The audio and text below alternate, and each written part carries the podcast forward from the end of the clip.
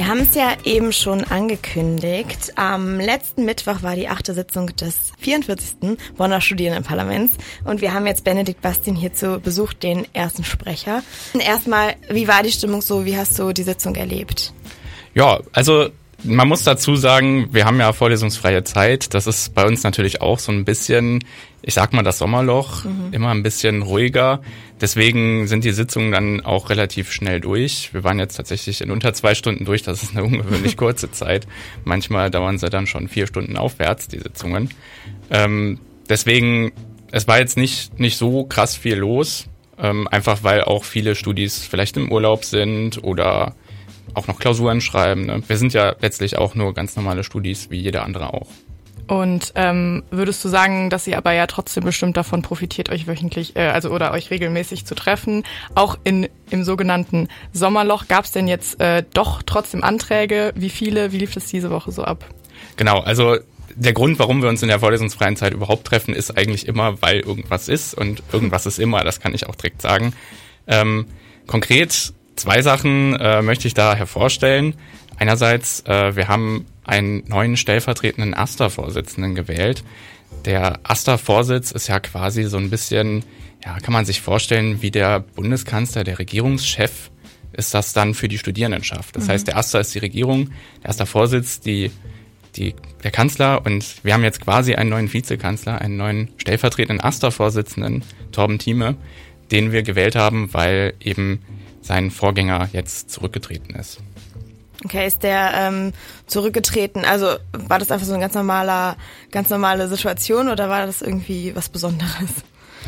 Kam zumindest bei mir nicht an, dass das irgendwie politisch umstritten war. Okay. Nein, es ist einfach wir sind ja auch Studis, ja. da können sich die Lebensumstände ändern. Da kriegt man mal ein Praktikum in einer anderen Stadt oder sowas. Zum Beispiel, genau. oder man hat einfach gemerkt, dass die Zeit dann doch nicht reicht, ist ja auch alles in Ordnung. Ja. Ne? Also letztlich sind es alles Studis und deswegen kann das einfach schon mal passieren. Ja, auf jeden Fall auch. Äh gut, dass du es nochmal betonst. Du hast gesagt, manchmal sitzt ihr da äh, aufwärts von vier Stunden da, um quasi für uns Studis, ja, Dinge zu klären, äh, für uns einzustehen. Und was ich auch gehört habe, ist es, dass ihr die Ausschreibung der Öffentlichkeitsbeauftragten äh, beschlossen habt oder euch den angenommen habt. Was genau bedeutet das? Ähm, steht die noch? Genau. Wir haben vom SP eine Öffentlichkeitsbeauftragte, die sich ein bisschen darum kümmert, unsere Social-Media-Kanäle zu bespielen. Sie hat aber auch eine ganz wichtige satzungsmäßige Aufgabe. Das ist nicht nur in Anführungszeichen Öffentlichkeitsarbeit, sondern es ist ein, sie verwaltet auch die Bekanntmachungsplattform der Studierendenschaft. Da werden alle Satzungen und Ordnungen und alle wichtigen Dokumente von uns bekannt gemacht. Und das hat tatsächlich eine riesige Relevanz, denn wenn die da nicht auftauchen, wenn wir sowas da nicht bekannt machen, dann tritt das auch einfach nicht in Kraft. Das ist ja bei, bei Gesetzen und auch bei so Verordnungen und Ordnungen wie jetzt bei uns einfach so, wenn die nicht bekannt gemacht worden sind in der ordentlichen Plattform, dann gelten die quasi nicht, dann mhm. gibt's die gar nicht. Also wir können alles Mögliche beschließen, wenn wir keine Öffentlichkeitsbeauftragte haben, dann äh, die das für uns veröffentlicht, dann können die Sachen nicht in Kraft treten. Jetzt konkret, äh, wir suchen eine neue Öffentlichkeitsbeauftragte zum 1. Oktober, weil unsere jetzige Öffentlichkeitsbeauftragte eben äh, ihr Studium beendet. Die Stelle wird immer auf ein Jahr ausgeschrieben. Wir haben sie jetzt Anfang des äh, Sommersemesters nochmal neu ausgeschrieben. Ähm, aber dadurch, dass sie eben ihr Studium beendet, müssen wir die Stelle neu besetzen. Und ähm, ich erkläre vielleicht auch nochmal so ein bisschen, was das so für Aufgaben sind. Ich habe ja schon erwähnt. Ähm, Öffentlichkeitsarbeit, das heißt ähm, die Social-Media-Plattformen, wir haben derzeit Instagram und Facebook in Betrieb, die bespielen, auf äh, Kommentare und Fragen vielleicht eingehen, ähm, schicke Bilder von der Sitzung machen. Ne? Also alles, was man von so einer Öffentlichkeitsbeauftragten, von, von jemandem erwarten würde. Und dann eben auch noch diese Bekanntmachungen von Satzungen, von Ordnungen und Beschlüssen. Ähm, das betrifft uns als SP, das betrifft auch teilweise das, was der AStA macht. Und äh, das betrifft auch die Fachschaften. Also auch die Fachschaften schicken uns immer mal wieder irgendwelche Dokumente, wenn sie ihre, ihre eigenen Ordnungen, ihre eigenen Satzungen anpassen. Die müssen auch durch die Bekanntmachungsplattform der Studierendenschaft.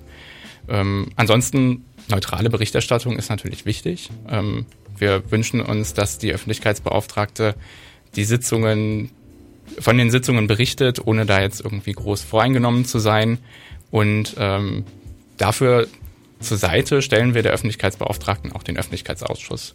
Das ist ein SP-Ausschuss, ein Gremium, wo eben die SP-Fraktionen ähm, Mitglieder reinwählen, um für die Öffentlichkeitsarbeit, also einerseits da drauf zu gucken, andererseits vielleicht auch Impulse und Ideen zu geben und ähm, Anreize und letztlich das Aufsichtsgremium, aber eben vor allem zumindest in der Erfahrung arbeitet man da sehr konstruktiv zusammen. Also man muss sich das jetzt nicht vorstellen, als das Gericht und die Öffentlichkeitsbeauftragte mhm. wird da vorgeführt und dann wird ihr gesagt, das war aber nicht neutral genug, ähm, sondern der Regelfall ist, dass man zusammenarbeitet und sich gemeinsam überlegt, wie man jetzt irgendwie dieses Thema SP und Hochschulpolitik mehr in den Fokus rücken kann.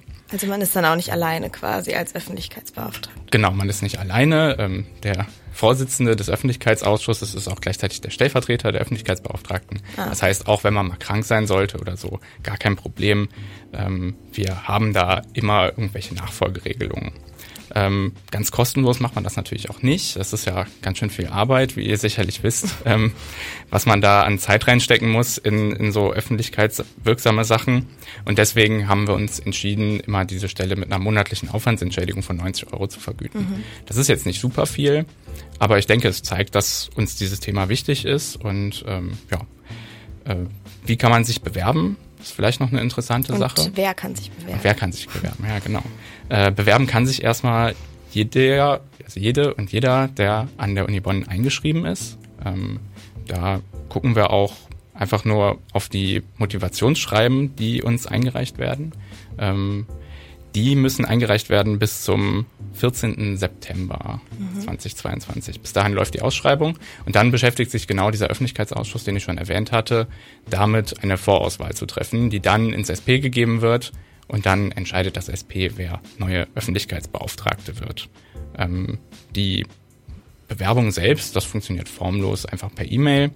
Und alle Details zu der Ausschreibung, die ich jetzt gerade erwähnt habe, sind auch nochmal auf unserer Webseite sp.uni-bonn.de zu finden.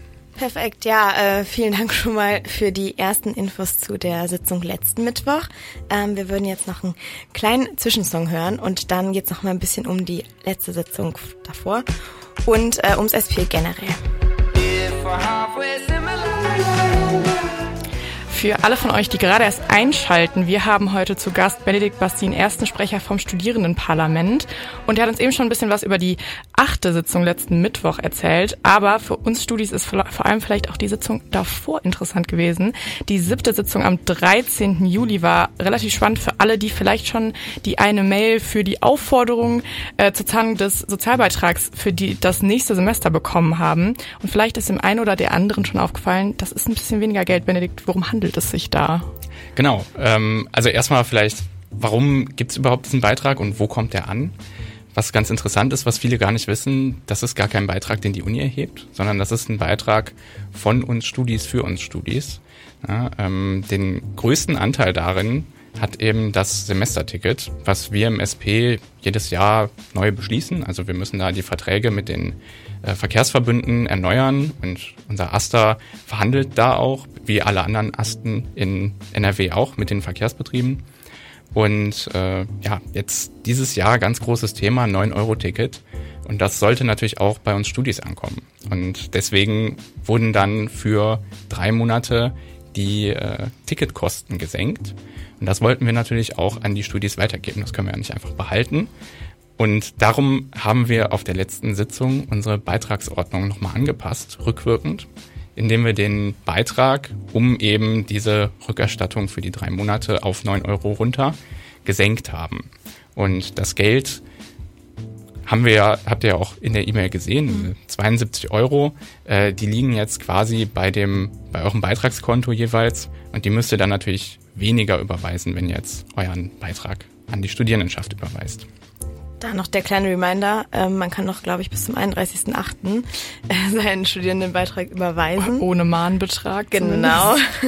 Also denkt da mal dran. Ja, das ist schon mal super wichtig. Da merkt man auch, dass das SP generell uns ja alle betrifft und wichtig für uns alle ist. Dazu überleitend sind ja auch immer im Januar SP-Wahlen. Und jetzt wurde bei der siebten Sitzung auch schon der Wahlausschuss gewählt, oder? Genau. Der Wahlausschuss, das ist bei uns ein wichtiges Gremium für die Wahl. Der kümmert sich einerseits um so politische Entscheidungen um die Wahl herum, aber vor allem ist er auch ein Arbeitsgremium. Das heißt, der Wahlausschuss kümmert sich um diese Durchführung der Wahl, ähm, darum, dass die Urnen an den richtigen Orten stehen, dass die Wahlhelfenden eingestellt werden, dass die Wahlhelfenden bezahlt werden, also sowas. Das sind alles Aufgaben des Wahlausschusses. Wir haben ja im Januar auch immer zwei Wahlen gleichzeitig. Also es sind ja einerseits die SP-Wahlen und andererseits die Gremienwahlen der Uni. Also ihr kriegt ja immer so einen großen grauen Zettel meistens, mhm. das ist der SP-Zettel, wo ganz viele Namen draufstehen, ganz viele Studis mit unterschiedlichen Listen. Und dann gibt's ja noch diesen, diese ganzen Wust an zweiten Zetteln, die immer so bunt sind, das sind dann die Gremienwahlzettel. Und äh, das ist natürlich auch eine wichtige Aufgabe für den Wahlausschuss, mit der Gremienwahl der Universität irgendwie zu kommunizieren. Das sind ja zwei Wahlen, die zusammen abgehalten werden, einfach weil es günstiger ist. Mhm. Aber die haben erstmal von Wahlablauf nicht so viel miteinander zu tun. Das heißt, da muss man dann auch immer den Kontakt wahren und miteinander sprechen. Und genau dafür müssen wir den Wahlausschuss deswegen auch relativ früh besetzen, weil natürlich auch sehr viel Vorlaufzeit nötig ist. Man muss irgendwie die Leute finden, die Räumlichkeiten finden. Man muss sich diese Wahlzeitungen ähm, irgendwie zusammenstellen, die designen, sowas in die Richtung. Das sind alles Aufgaben, die besser früher als später angesetzt werden. Und deswegen haben wir den Wahlausschuss auch bereits recht früh gewählt. Und äh, apropos Wahl, also ich weiß immer, äh, wenn man jetzt nicht so involviert ist im SP, dann ist man manchmal so ein bisschen überwältigt von diesen Zetteln und fragt sich so, wer sind diese Menschen? Ähm, du sagst jetzt, der Wahlausschuss kümmert sich schon um so Sachen, was auch gerade die Infos für die Studis angeht. Ähm, ab wann rätst du Studis, sich zu informieren? Ab wann können wir uns informieren? Und wie am besten, um sich so einen einfachen Überblick zu überschaffen und zu wissen, wen kann ich da wählen? Also für einen einfachen Überblick über die Wahl selbst geben wir ja über den Wahlausschuss immer so eine Wahlzeitung raus. Ähm, wir wissen jetzt natürlich noch nicht ganz, was das Wintersemester bringt, ob wir eine Urnenwahl wieder machen können oder ob das eine Online-Wahl oder eine Briefwahl, meine ich, eine Briefwahl äh, werden wird wie die letzten zwei Male. Ähm, das heißt, da müssen wir jetzt ein bisschen gucken. Auf jeden Fall zu finden ist die Wahlzeitung immer auf der Wahlausschussseite. Die wird ich vermute mal Richtung Mitte, Ende Dezember irgendwann kommen. Ähm, wenn wir wieder eine Urnenwahl haben, dann wird die natürlich auch in Papierform wieder an den Urnenständen ausliegen. Und dann kann man sich da ein schnelles Bild über die unterschiedlichen Hochschulgruppen und die Fraktionen, die Listen, die antreten, machen.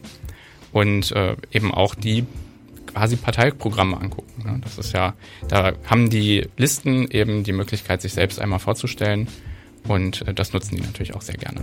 Und was ja auch ähm, wichtig ist, ihr könnt euch ja quasi alle einbringen. Also es gibt so ein genanntes Redeantragsrecht. Willst du das nochmal kurz erklären? Genau, also etwas anders als in anderen Parlamenten haben wir bei uns im Studierendenparlament Rede- und Antragsrecht für alle eingeschriebenen Studis. Das heißt, wenn ihr hier in Bonn eingeschrieben seid, dann könnt ihr auf eine SP-Sitzung einfach so dazukommen. Ihr müsst euch auch nicht anmelden. Dürft euch natürlich anmelden, aber müsst ihr nicht. Ähm, ihr dürft euch dann in den Gästebereich quasi setzen ähm, und dann dürft ihr euch in der Debatte einfach melden. Ne? Nicht wie im Bundestag, man sitzt auf den Tribünen, man darf nicht mal klatschen, sondern es ist tatsächlich so, ihr dürft euch melden, ihr dürft an der Debatte einfach teilnehmen. Ihr dürft eure Position, eure Sichtweise einbringen. Und was auch viele nicht wissen, ihr habt auch Antragsrecht. Das heißt, jeder, jede Studie kann einen Antrag stellen und äh, wir beschäftigen uns dann mit diesem Antrag. Ihr dürft auf der Sitzung dann natürlich auch da sein, den vorstellen, eben auch mitdiskutieren, aber nicht nur bei eigenen Anträgen, sondern wie gesagt bei allen Anträgen. Und äh, das heißt, wenn ihr Hochschulpolitik mal ein bisschen besser kennenlernen wollt, dann empfehle ich euch, kommt einfach auf eine SP-Sitzung.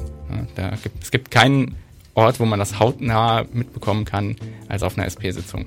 Ja, ihr habt's gehört, nicht nur immer quengeln am Hofgarten, sondern ihr könnt was machen, geht hin, wenn euch was stört, wenn ihr was ändern möchtet. Die Umstände sind für euch gegeben. Eigentlich mega einfach, oder? Einfach Perfekt. hingehen. Also ihr könnt einfach hingehen, zuhören. Ähm, ihr könnt euch auch natürlich ähm, bewerben für die Stelle der Öffentlichkeitsbeauftragten. Und das waren unsere Infos zur letzten Sitzung des Studienparlaments. Vielen Dank an Benedikt Bastin. Hier geht's gleich nochmal weiter.